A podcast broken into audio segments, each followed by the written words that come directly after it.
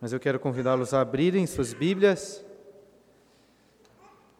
E como sempre ressalto, que mantenham suas Bíblias abertas, pois certamente você poderá acompanhar melhor e ser mais edificado se ativamente olhar para o texto bíblico, lê-lo à medida em que nós meditarmos neste texto.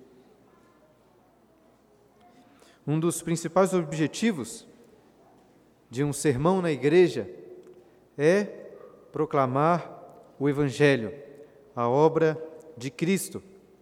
O apóstolo Paulo, como começamos lendo na nossa liturgia, registra o seu ministério de pregação entre os coríntios, dizendo: Porque decidi nada saber entre vós, senão a Jesus Cristo e este crucificado. A vocação do pregador bíblico não é de ser um mestre ou um professor apenas, mas de ser um arauto, um proclamador das boas novas de Cristo. O pastor Charles Spurgeon, muitas vezes chamado, chamado de o príncipe dos pregadores, disse em um sermão o seguinte: O lema de todos os verdadeiros servos de Deus deve ser: pregamos Cristo e este crucificado. Um sermão sem Cristo é como pão sem farinha nele. Não há Cristo em seu sermão, amigo? Então vá para casa e jamais pregue outra vez, até ter algo digno para pregar. Vocês já conhecem, mas eu preciso pregar para vocês o Evangelho de Cristo todos os domingos. Agora, ao fazer isso, eu me deparo com outro grande desafio. Qual? De não ser chato, de não ser cansativo. Eu acho que o desafio do pregador é mais do que ser simplesmente fiel às Escrituras. É claro que ele deve ser fiel, mas acho que o pregador deve se esforçar por mais do que isso. Veja, para ser fiel, eu poderia simplesmente cumprir o papel de um comentário bíblico, que é explicar o sentido de uma determinada passagem, fazer algumas aplicações e também até mostrar como aquele texto aponta para Jesus. Em linhas gerais, estes são os elementos de um sermão cristocêntrico. Ainda assim, pode ser um sermão, um sermão chato, que não faz jus ao que está sendo proclamado. Imaginem só proclamar a beleza de Cristo, a sua obra, enquanto as pessoas só pensam na hora em que o sermão irá terminar. É claro que isso não depende apenas do pregador. Depende da disposição dos ouvintes também, acima de, de tudo, depende da ação do Espírito Santo. E de toda forma, ainda que eu possua falhas, ainda que eu tenha dificuldades em não ser cansativo e monótono, se eu sou um instrumento do Espírito para proclamar algo tão glorioso, eu devo, no mínimo, me esforçar cada vez mais por fazer isso da melhor forma possível, pela graça de Deus. E não estou falando aqui de uma oratória sofisticada, mas de um esforço por pintar o quadro mais belo possível, para que os ouvintes possam contemplar a beleza de Cristo e serem atraídos por Ele. A, a, Bíblia é riquíssima em narrativas, poesias, ensinos, exatamente porque o Evangelho de Cristo é riquíssimo também. Creio que o meu desafio é explorar esses diferentes gêneros literários para, através deles, proclamar a glória do nosso Senhor Jesus.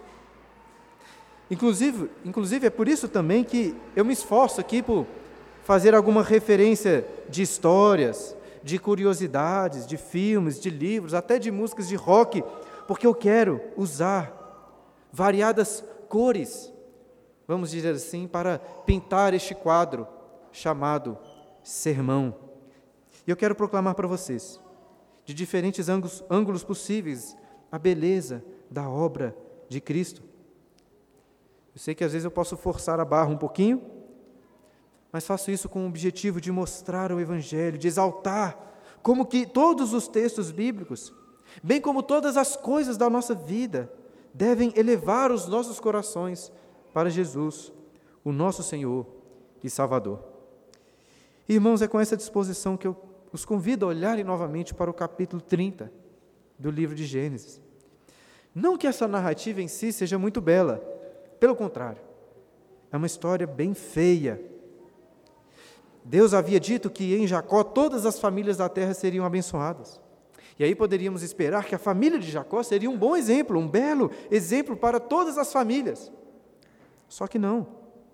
É uma história trágica, cheia de intrigas, conflitos, ciúmes. E mesmo assim, através de tantos erros e confusão, veremos que a aliança de Deus continua e que a beleza de Cristo, o Messias, é exaltada. Porém, ainda antes de lermos o texto, para conseguirmos compreender a história, precisamos aqui nos lembrar do seu contexto. Jacó é o herdeiro das bênçãos, das promessas e da aliança que Deus fez com Abraão e Isaac. E neste momento da história, Jacó está bem longe da terra prometida. Ele tinha fugido do seu irmão, Esaú, que queria matá-lo. E além disso, Isaac havia o enviado para a casa dos seus parentes, em Arã, para que Jacó se casasse com uma das filhas de Labão. Porém, como vimos no último domingo, ao invés de se casar com uma, Jacó se casou com as duas filhas de Labão. Ao chegar em Arã, Jacó ficou perdidamente apaixonado por Raquel, a filha mais nova. Aceitou trabalhar sete anos de graça como escravo para que Labão lhe desse a mão de Raquel em casamento. No entanto, no dia de consumar o casamento, Jacó, o enganador, foi enganado. Ele provou do seu próprio remédio. Jacó dormiu e se casou com Lia, pensando que era Raquel. Na manhã seguinte, ao descobrir que havia sido enganado, Jacó foi tirar satisfações com o seu tio. Mas o ganancioso Labão já tinha orquestrado um plano muito vantajoso para si e disse que, além de Lia, daria Jacó Raquel em casamento, só que por mais sete anos de serviço. Jacó não gostava de Lia, mas concordou, se casou com Raquel na semana seguinte. Finalmente Jacó conseguiu o que tanto queria se casar com Raquel, por quem estava apaixonado. Agora, por causa do acordo, Jacó teria que trabalhar mais sete anos, mas pelo menos Jacó estava com a mulher dos seus sonhos. A Bíblia tinha dito que ele amava tanto Raquel que os sete anos iniciais de trabalho pareceram poucos dias.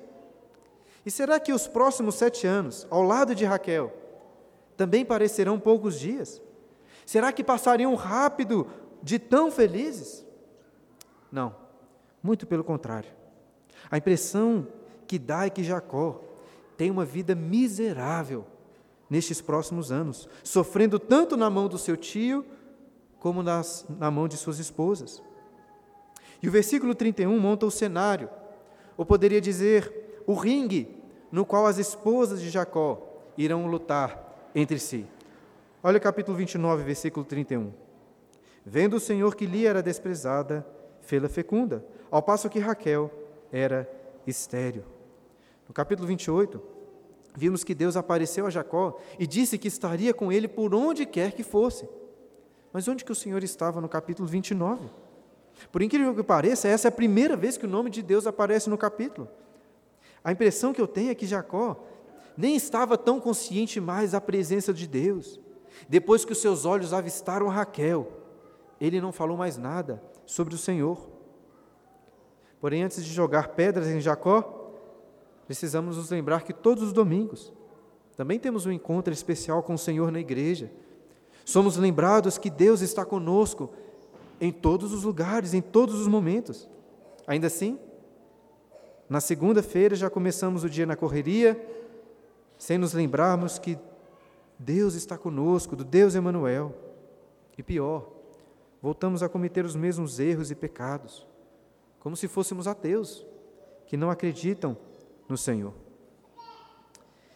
Lendo os primeiros 30 versículos do capítulo 29, poderíamos até achar que Deus não estava com Jacó durante esses sete anos que antecederam seu casamento, nem mesmo quando Jacó foi enganado. Contudo, irmãos, Deus sempre esteve presente. Ainda que Jacó não estivesse muito interessado, Deus não se afastou dele, ressentido. o Senhor estava com Jacó como havia prometido, e estava também com as suas duas esposas. Eu acho incrível como que os personagens desse relato desprezam o nome de Deus, tanto Jacó como Lia e Raquel. Mas Deus será com todos e os abençoará. Neste início, uma bênção especial é dada a Lia. O texto diz: Vendo o Senhor que Lia era desprezada, fê-la fecunda, ao passo que Raquel era estéril. O versículo 30 anterior afirmou que Jacó amava mais a Raquel do que a Lia. Este favoritismo é ruim, mas poderíamos esperar que Jacó amava Lia pelo menos um pouco, enquanto amava mais a Raquel. No entanto, o que o versículo, 21, o versículo 31 revela é que Lia era desprezada. E na realidade é mais do que um desprezo. O termo traduzido aqui por desprezado é usado nas Escrituras para se referir ao ódio por inimigos. Jacó odiava Lia. Eu sei que Lia pisou feio na bola ao dormir com Jacó, fingindo ser a sua irmã Raquel. Jacó tinha alguma razão em não gostar muito de Lia, ainda assim. Ainda assim dá para ficar com muita dó dela. E o fato é que, apesar dos seus erros, o Senhor viu o desprezo de Lia e abençoou, fazendo-a fecunda. E que fecundidade! Se vocês acham que algumas mães aqui da igreja são fecundas, Lia terá sete filhos em sete anos. E Raquel, pelo menos por enquanto, era estéreo. E com essas informações, o verso estabelece o contexto da disputa entre as esposas. Lia queria ser amada por Jacó. Raquel queria ter filhos. Lia é fecunda. Raquel é amada. Uma quer o que a outra possui. E assim, o ringue está montado. Poderia dizer que a sequência da narrativa é dividida em cinco cenas, mas prefiro aqui dizer que é dividida em cinco rounds, porque é isso que encontramos a seguir: uma luta entre essas duas esposas. E o primeiro round vai do versículo 32 até o 35. Olha o versículo 32. Concebeu, pois, Lia e deu à luz um filho, a quem chamou Ruben, pois disse: O Senhor atendeu a minha aflição, por isso agora me amará meu marido. Jacó não amava Lia, mas ele dormia com ela.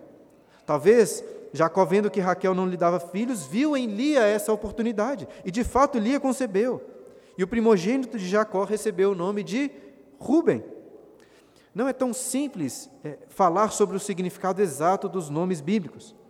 Algumas vezes o nome tem a ver com a etimologia das palavras, outras vezes com os sons das símbolas, e outras vezes tem a ver com palavras que se assemelham. E o que nos ajuda a compreender o significado dos nomes dos filhos de Jacó é o que o próprio texto diz sobre eles. O nome Ruben está relacionado com o verbo hebraico ver. E Lia explica o nome dizendo: O Senhor atendeu a minha aflição. Eu sei que a nossa tradução coloca o Senhor atendeu, mas o correto é: O Senhor viu a minha aflição. O verbo usado aqui é exatamente o mesmo do versículo 31, quando diz: Vendo o Senhor que Lia era desprezada. Além disso, o nome Ruben possui as mesmas letras e a mesma formação da palavra hebraica, hebraica para amar. E é por isso que Lia também diz: Agora me amará meu marido. É muito triste pensar nisso, mas Lia, através dos seus filhos, estava lutando pelo amor de seu marido. E ela continuou lutando, versículo 33. Concebeu outra vez e deu à luz um filho e disse: Soube o Senhor que era preterida e me deu mais este. Chamou-lhe, pois, Simeão. Se o nome Rubem está relacionado ao verbo ver, Simeão está relacionado ao verbo ouvir. Significa algo como o Senhor ouviu. E se o nome Rubem lembra o verbo amar também, Simeão lembra o verbo odiar ou desprezar. É por isso que ele diz: Soube o Senhor que era preterida ou odiada, e me deu mais este. Por um lado, podemos sentir pena do desespero de Lia, ela só queria ser vista, ouvida, amada pelo seu marido. Jacó, porém, nem queria saber dela. Mas, por outro lado, nos alegramos com a graça de Deus sobre a vida de Lia. Jacó não olhava para Lia, mas Deus viu a aflição dela. Jacó não a ouvia, mas Deus a ouviu. O Senhor amava Lia. Ele é o Deus dos desprezados. Mas infelizmente, Lia parece não se satisfazer apenas com o amor de Deus. Ela desesperadamente queria Jacó. E ela achou que os filhos seriam uma forma de fazer com que Jacó a amasse.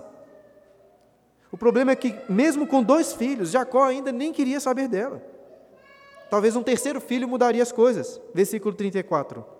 Outra vez concebeu Lia e deu à luz um filho e disse: Agora, desta vez se unirá mais a mim, meu marido, porque lhe dei à luz três filhos. Por isso lhe chamou Levi. O nome Levi significa junto ou unido. Ele recebeu esse nome porque agora lhe acreditava que finalmente Jacó se uniria a ela. Afinal de contas, ela já tinha lhe dado três filhos, enquanto Raquel era estéril. Porém, tudo indica que as suas expectativas foram frustradas. Será que um quarto filho resolveria o problema? Algo diferente acontece a seguir. Versículo 35. De novo concebeu e deu à luz um filho, então disse: Esta vez louvarei o Senhor. E por isso lhe chamou Judá e cessou de dar à luz. Com o nascimento do quarto filho, a impressão que me dá é que finalmente Lia desistiu de ficar lutando pela afeição do seu marido. Ela não diz aqui nada em relação a Jacó, como fez nos três primeiros filhos. E mais do que desistir de Jacó, o nome Judá nos leva a crer que Lia finalmente reconhece que a sua satisfação, que a sua alegria não estava na família, não estava nos filhos, não estava no marido. A sua alegria estava em Deus, que desde o início a amou. Ela chama o quarto filho de Judá, que significa louvor, e diz: Esta vez louvarei o Senhor. Através dos filhos, Lia estava lutando pelo amor de Jacó. Mas agora ela percebeu que, na realidade, os filhos eram prova de que o Senhor a amava desde o início. Eu acho que é por isso que ela não diz nada sobre o marido. Ela queria apenas louvar o Senhor. E o versículo termina dizendo que Lia cessou de dar à luz, mas sem explicar exatamente o motivo. Esse estado infrutífero dela não vai demorar muito tempo, porque daqui a pouco ela vai ter mais três filhos. Mas de alguma forma fica claro que ela parou por um tempo, não teve um filho logo em seguida. Isso nem parece ser um problema muito grande para ela, pelo menos a princípio, porque ela havia provado do amor de Deus, deixado esse desejo de ter filhos para conquistar o amor de Jacó. Eu acho que este é o ponto mais alto, o pináculo da piedade de Lia nessa narrativa. Ela louva a Deus, reconhece que o Senhor a amava. Assim como acontece nas nossas vidas, temos momentos de grande deleite, de fé na presença de Deus, o louvamos. Contudo, o tempo passa e caímos novamente nos mesmos erros, na mesma incredulidade. Infelizmente é o que vai acontecer com Lia daqui a pouco. Mas por enquanto, Lia parecia ter ficado tranquila em relação a Jacó. O primeiro round foi fácil. Ela estava ganhando de lavada da sua luta contra Raquel. Raquel, porém, vai voltar com golpes bem sujos para o segundo round, que começa aí no capítulo 30, versículo 1. Vendo Raquel que não dava filhos a Jacó, teve ciúmes de sua irmã e disse a Jacó: Dá-me filhos, senão morrerei. Deus viu que Lia era desprezada e teve misericórdia, fazendo-a fecunda. Raquel viu a mesma coisa, que ela tinha muitos filhos, e se encheu de ciúmes.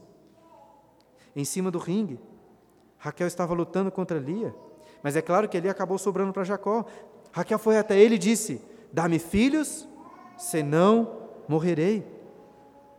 Apesar de amada, Raquel também estava em uma situação muito desagradável. Ela era amada por Jacó. Provavelmente o amava também. Lembre-se que por sete anos Raquel ficou esperando o dia que iria se casar sozinha com Jacó.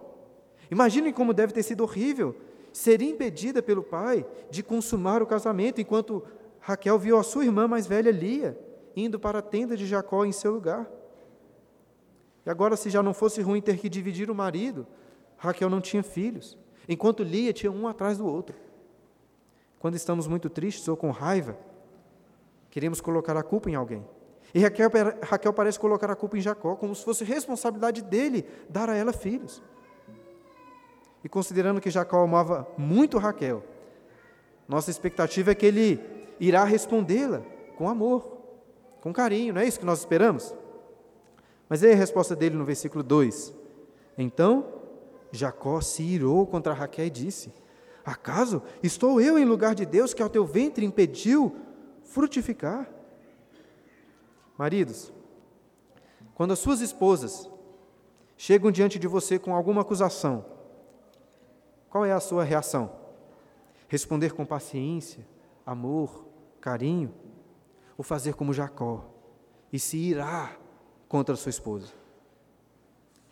E eu acho muito curioso que esta é a primeira conversa registrada entre Jacó e Raquel após o casamento. Jacó pensou que Raquel seria o grande amor, a grande alegria na sua vida.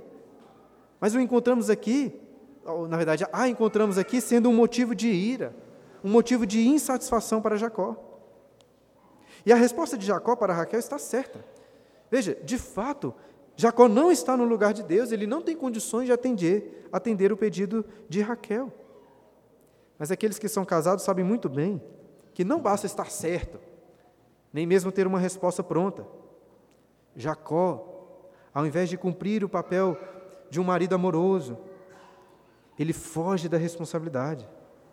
Ele não vira para Raquel e diz assim: Minha amada Raquel, eu sei que você tem sofrido com a falta de filhos e eu sinto muito por isso. Mas filhos são herança do Senhor.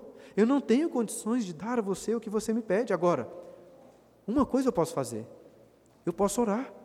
A minha mãe também era estéreo, mas meu pai, Isaac, orou por ela e o Senhor lhe deu filhos. Vamos fazer o mesmo. Vamos pedir ao Senhor que nos abençoe e nos dê filhos. Não foi assim que ele respondeu Raquel. Jacó está virado. Até acho que posso parafrasear Jacó como se ele tivesse assim, tivesse dito assim: "Não venha reclamar comigo por causa da sua infertilidade, vai reclamar com Deus, porque foi ele que a impediu de frutificar". Raquel sabia que Deus lhe tinha fechado o ventre. Mas parece que ao invés de buscar ao Senhor, ela já tinha preparado outro plano. Ao pedir que Jacó lhe desse filhos, Raquel estava pensando em uma estratégia diferente. Versículo 3. Respondeu ela: Eis aqui Bila, minha serva, coabita com ela para que dê a luz e eu traga filhos ao meu colo por meio dela. Na luta de ciúmes e cobiça contra Lia, Raquel decide fazer jogo sujo, dar um golpe baixo. Se o ventre de Raquel era infrutífero, ela usa sua serva Bila como barriga de aluguel. Jacó vai se deitar com Bila e através dela Raquel terá um filho. Será que Raquel conhecia a história de Sara, avó de Jacó, que anos antes teve a mesma ideia? Será que Jacó já tinha contado sobre o seu tio Ismael? Eu não sei. Mas Raquel usa a mesma estratégia de Sara. A diferença é que enquanto Sara rejeitou Ismael, o filho da serva, Raquel de fato irá adotar o filho de Bila, como seu próprio filho. Olha o versículo 4. Assim lhe deu Bila, sua serva, por mulher, e Jacó a possuiu. Bila concebeu e deu à luz um filho a Jacó. Então disse Raquel: Deus me julgou e também me ouviu a voz e me deu um filho. Portanto, lhe chamou Dan. Impressionante como Jacó é passivo, como ele é manipulado em toda essa história. Ele amava Raquel, mas não viu nenhuma dificuldade em se deitar com sua serva. E Bila logo concebeu e deu à luz um filho a Jacó. Como expliquei? Raquel adota aquele filho como se fosse dela e o chama de Dan. Note, inclusive, que Jacó não dá nome a nenhum desses filhos, só as mulheres que dão. Dan significa julgar, mas no sentido mais de defender, de vindicar.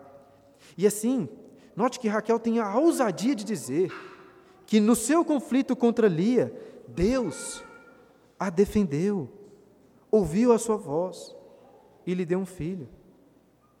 Engraçado ela dizer que Deus ouviu sua voz, porque nada foi dito sobre orações. Eu acho que é provável que ela tenha orado mesmo, mas eu duvido que ela estava correta ao dizer que Deus ouviu e atendeu a sua oração. Muitas vezes fazemos coisas erradas, temos consequências disso, boas às vezes, e achamos que é Deus que nos está, nos está abençoando. É o que Raquel faz aqui.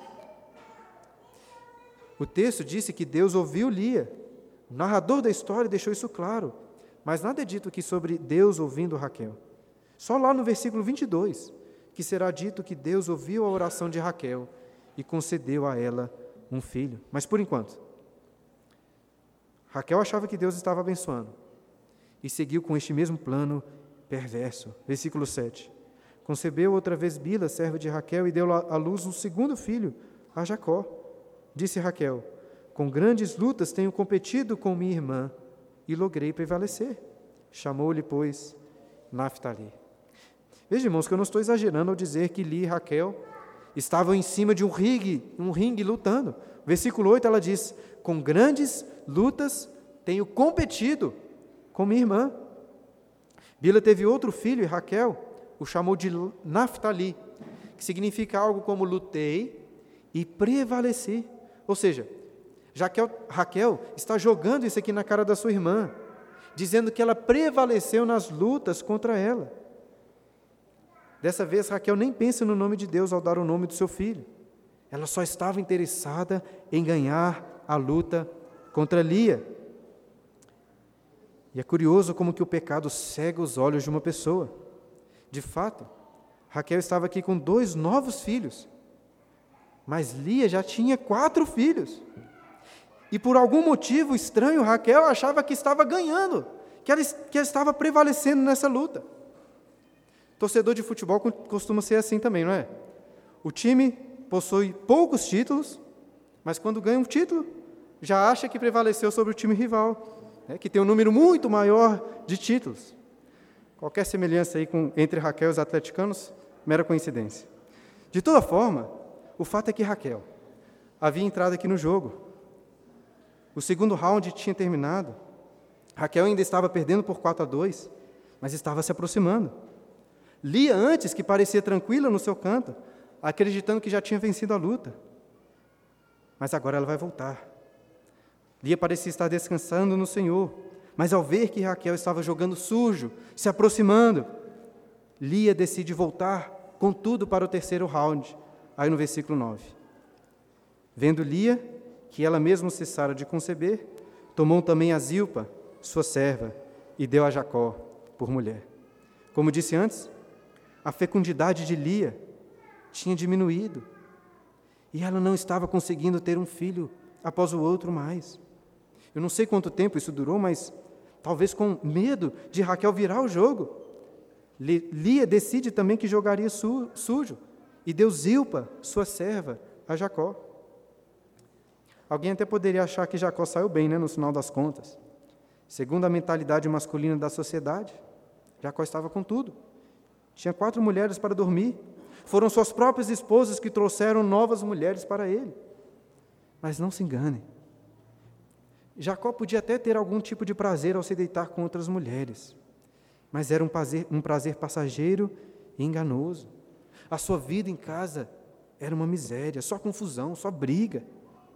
O trabalho de Jacó no campo não era fácil, mas eu imagino que Jacó preferia mil vezes ficar com as suas ovelhas no pasto do que, que do que voltar para casa e lidar com essas quatro mulheres aqui se digladiando.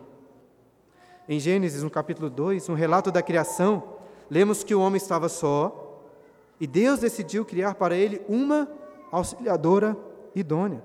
Não foram duas, não foram quatro, mas uma esposa. Esse é o propósito de Deus para o casamento. Quem acha que o Antigo Testamento aprova a poligamia não sabe ler direito. As Escrituras estão repletas de histórias que mostram quão triste é sair do padrão divino para o casamento entre um homem e uma mulher. Eu acho que quando Jacó chegava em casa, queria só tomar um vinho, deitar na sua tenda e dormir, nem encontrar suas esposas. Contudo, Jacó não era o líder dessa casa. Jacó não dominava esse harém de mulheres, pelo contrário, Jacó era dominado por elas. Lia queria que ele se deitasse com Zilpa, e ele obedeceu, versículo 10. Zilpa, serva de Lia, deu a Jacó um filho. Disse Lia, afortunada, e lhe chamou Gade. Deus tinha abençoado Lia com fecundidade, mas Jacó, Jacó era um, um touro reprodutor. Apesar de todos os pecados envolvidos, o fato é que Deus estava abençoando Jacó e fazendo dele um grande povo, assim como havia prometido. Ele teve um filho após o outro. De Silpa nasceu Gade. Gade significa boa sorte, afortunado. E Lia deu esse nome porque se sentiu muito sortuda, afortunada. Ela estava ganhando de 5 a 2. E permita aqui fazer uma pausa para explicar uma questão técnica que talvez já esteja incomodando algum de vocês. Apenas sete anos se passaram até o versículo 24. São sete anos do trabalho de Jacó. E até lá vão nascer doze filhos. Portanto, precisamos compreender que os, os versículos não estão aqui estritamente numa ordem cronológica. É evidente que algumas dessas mulheres estavam grávidas no mesmo período. É possível que os filhos de Bila e Zilpa tenham nascido próximos aqui um do outro. E na sequência, Zilpa dá outro filho a Jacó, versículo 12.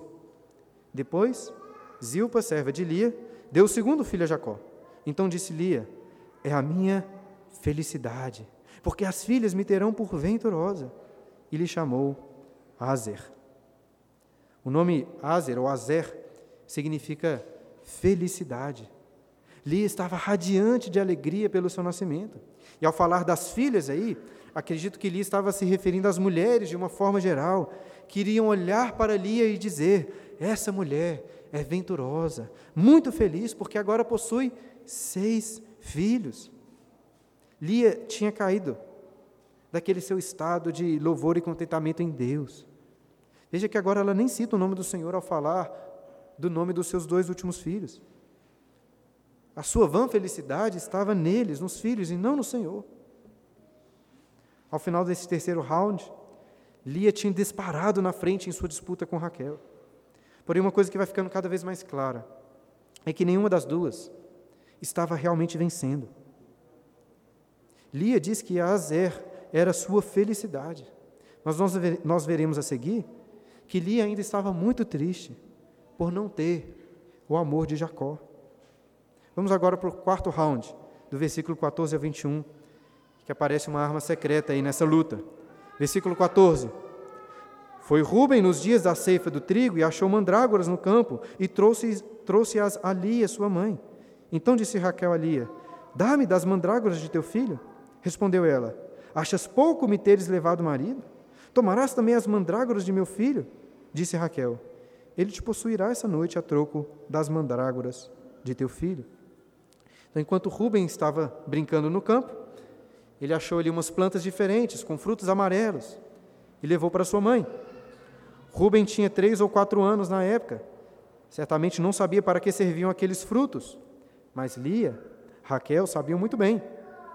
A palavra hebraica para mandrágora é muito parecida com a palavra amor. Mandrágoras, pelo que dizem, eram, eram chamadas de frutos do amor, um fruto muito perfumoso que muitos acreditavam até ser afrodisíaco, por despertar o amor. E além disso, muitos acreditavam que era um fruto que trazia fertilidade. É, é claro que eu acho que isso é mais folclore do que realidade. Mas Lia e Raquel pareciam acreditar nesses efeitos da mandrágora. Raquel vai até ali e pede para ela das mandrágoras, provavelmente na expectativa de que aqueles frutos lhe ajudassem com fertilidade. Lia, porém, não ia entregar para sua inimiga uma arma tão especial. E o versículo 15, lá no versículo 15, nós lemos sobre o que eu disse antes, que Lia ainda estava muito ressentida por não ter o amor de Jacó. Ela sabia que Jacó só tinha olhos para Raquel. Jacó estava tão apaixonado que Raquel tinha até domínio sobre as noites de Jacó. Dessa forma, acreditando que Talvez aquele fruto poderia lhe dar o que tanto queria. Raquel, né, queria tanto um filho do seu próprio ventre. Ela oferece de ceder Jacó para sua inimiga, a troco das mandrágoras. Eu, pelo menos, esperaria que Jacó chegasse para dar um basta nessa bagunça. Mas o filme de Jacó só piora. Versículo 16. À tarde, vindo Jacó do campo, saiu-lhe ao encontro Lia e lhe disse: Esta noite me possuirás, pois eu te aluguei pelas mandrágoras de meu filho. E Jacó, naquela noite, coabitou com ela. Antes mesmo de chegar em casa, Jacó viu Lia correndo em seu encontro. Pensou, né, o que será agora? Jacó não gostava de Lia. Tem a impressão até que ele não gostava muito de dormir com ela. Mas ela já chega dizendo que havia alugado Jacó por algumas mandrágoras e que essa noite ele se deitaria com ela. Meus irmãos, por mais constrangedor que seja falar sobre isso, como que chamamos uma pessoa que é alugada para dormir com outra? Jacó era um garoto de programa, Raquel era sua cafetina. Eu sei que são termos rudes, mas é importante para entendermos a que nível de sujeira chegou essa família. No lugar de Deus, qualquer um de nós já tinha desistido dessa família há muito tempo. Mas o Senhor é um Deus muito misericordioso. Olha o que diz no versículo, o versículo 17. Ouviu Deus a Lia, ela concebeu e deu à luz o quinto filho. Então disse Lia: Deus me recompensou, porque dei a minha serva a meu marido, e chamou-lhe Issacar. Lia abriu mão das mandrágoras, que supostamente eram afrodisíacas, aumentavam a fertilidade, e as deu a Raquel. Mas, ironicamente, é Lia, sem nenhuma mandrágora, que se deita com Jacó. E tem mais dois filhos. Note que o autor faz questão de ressaltar que Deus novamente ouviu Lia. Lhe deu um quinto filho. E sacar significa recompensa. Lia reconhece a graça de Deus. Apesar de, num contexto todo errado, ela diz que Deus havia a recompensado. Ela acreditava que Deus havia recompensado por ter dado a sua serva ao seu marido. Que, que loucura é essa, irmãos? Mas mesmo assim, veja que Deus estava abençoando. Versículo 19. E Lia, tendo concebido outra vez, deu a Jacó o sexto filho e disse: Deus me concedeu excelente dote. Desta vez permanecerá comigo meu marido, porque lhe dei seis filhos. E lhe chamou Zebulon. Depois disso, deu à luz uma filha e lhe chamou Diná. Zebulon significa excelente dote, ou um excelente presente. Lia reconheceu que de fato Deus havia dado a ela um dote muito grande. Ela tinha seis filhos que saíram do seu próprio vento, além daqueles dois da sua serva Zilpa. E depois, no versículo 21, ela teve uma filha chamada Diná. Não existe aqui uma explicação para o nome dela, mas acredito que Diná é citada aqui porque será um personagem muito importante lá no capítulo 34. De toda forma, o fato é que no total, Lia, do seu próprio ventre, teve sete filhos com Jacó, mais do que as outras três mulheres juntas. Ela teve muitos. A ironia, porém, é que ainda assim, Lia não estava satisfeita. O que ela queria mesmo era o amor, a atenção de Jacó. Mas aparentemente isso ela nunca recebeu. Raquel, por sua vez, no round final, terá o que sempre quis, o que ela sempre quis. Versículo 22. Lembrou-se Deus de Raquel, ouviu-a e a fez fecunda. Ela concebeu, deu à luz um filho e disse: Deus me tirou o meu vexame. E lhe chamou José, dizendo: Dê-me o Senhor ainda outro filho. As mandrágoras não podiam fazer Raquel fecunda. Os filhos de Bila não eram propriamente dela. Só Deus poderia dar a ela filhos. E Deus lembrou-se de Raquel, viu o sofrimento dela e a abençoou. Raquel finalmente concebeu e deu à luz a José. E o nome José cumpre um duplo significado, porque, por incrível que pareça, o termo hebraico para José parece muito com o verbo para tirar e também com o verbo para acrescentar. Dessa forma, ele é chamado José por quê? Em primeiro lugar, porque tirou o vexame de Raquel, é o que ela diz. Todas as mulheres da casa tinham filhos, menos ela, mas agora essa vergonha foi tirada.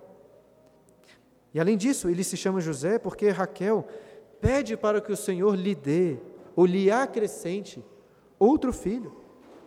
No capítulo 35, veremos que Deus atenderá esse pedido, porque Raquel terá outro filho, Benjamim. No versículo 1, Raquel tinha dito a Jacó assim: Dá-me filhos, se não morrerei. Ironicamente, ao dar, o, ao dar luz ao segundo filho, Raquel irá morrer. Veja, por um lado, ficamos muito felizes com Raquel agora. Finalmente ela teve um filho que tanto queria. Mas por outro lado, ficamos tristes em perceber que nem isso a satisfez. Olhe bem, ela teve um filho, mas sem se contentar com isso, ela já nomeia o filho pedindo a Deus por outro filho. E ainda que ela não tivesse morrido, o segundo filho não poderia trazer o real contentamento, nem mesmo um terceiro filho, ou quarto, ou quantos fossem. Irmãos, esse texto é bem grande. Durante a semana, pensei em diversas aplicações relacionadas à família, sobre o papel do homem e da mulher no casamento, sobre o amor, sobre a intimidade do casal, sobre filhos e outros assuntos. Mas para não ficarmos aqui até 8 horas da noite, eu gostaria de focar em duas coisas que me parecem ser as mais relevantes. A primeira é sobre a origem tortuosa do povo de Israel. Aquele povo no deserto conhecia muito bem os nomes de cada um destes filhos de Jacó. Por quê? Porque cada uma das tribos descendia de um destes filhos. Agora imagine o choque de perceber quão terrível foi a sua própria origem. Com isso, Deus estava mostrando para o povo de Israel que não tinham os visto ali no Egito, quando lembrou-se deles, quando viu a aflição deles.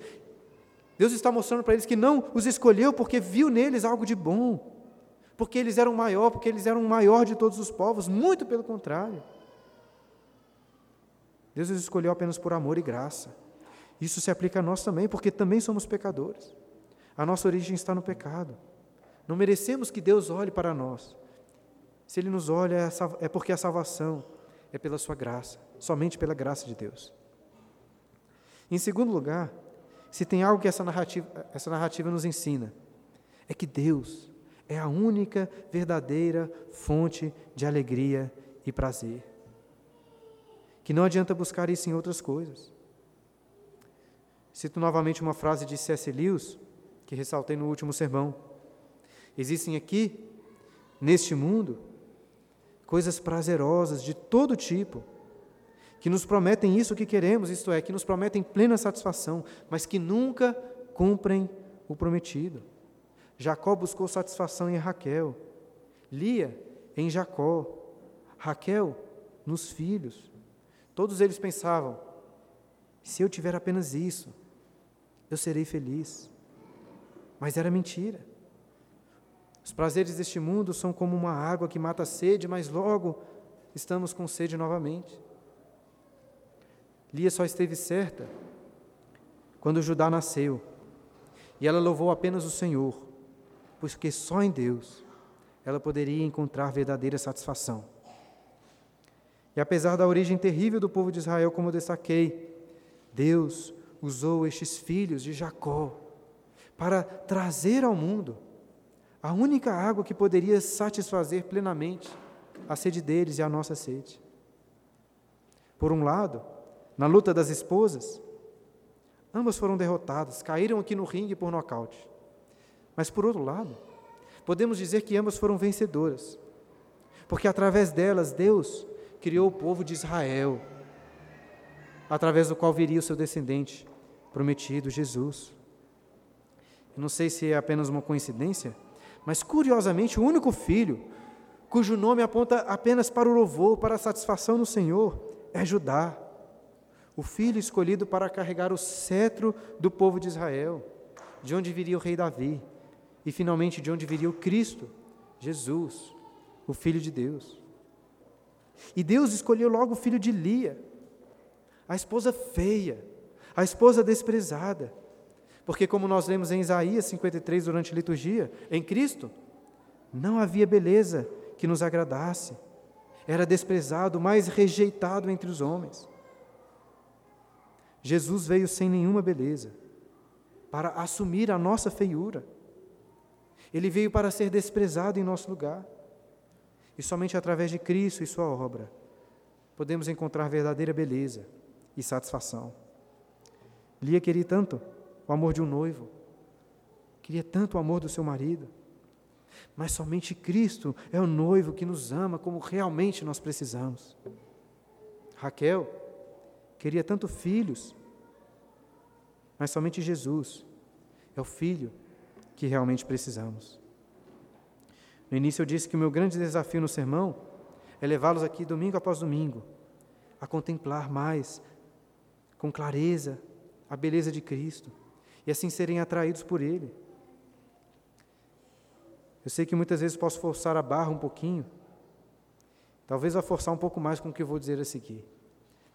Mas o fato, irmãos, é que Cristo é o cumprimento de todos os nomes dos filhos de Jacó. Rubem significa Deus ouviu. Simeão significa Deus viu. E Jesus é o Deus encarnado que nos ouve, que nos vê. Levi significa unido. E é somente através de Cristo que somos unidos a Ele, unidos ao Pai, a fonte de todo prazer e alegria. Judá significa louvor e Jesus é o motivo de todo o nosso louvor. Dan significa justiça, defesa, e é Cristo que nos defende perante a justiça de Deus. Naftali significa lutei e prevaleci, e Jesus é aquele que lutou e prevaleceu em nosso favor. Gade é boa sorte, Azer é felicidade, Issacar é recompensa, Zebulon é excelente dote. Jesus é a nossa sorte, a nossa felicidade, a nossa recompensa e excelente dote. José significa dê-me o Senhor outro filho. E Jesus é o filho que nos nasceu, o filho que nos deu, o próprio Filho de Deus que nos foi dado. Que essa história possa nos fazer contemplar ainda mais a beleza e a glória de Cristo, o nosso Salvador.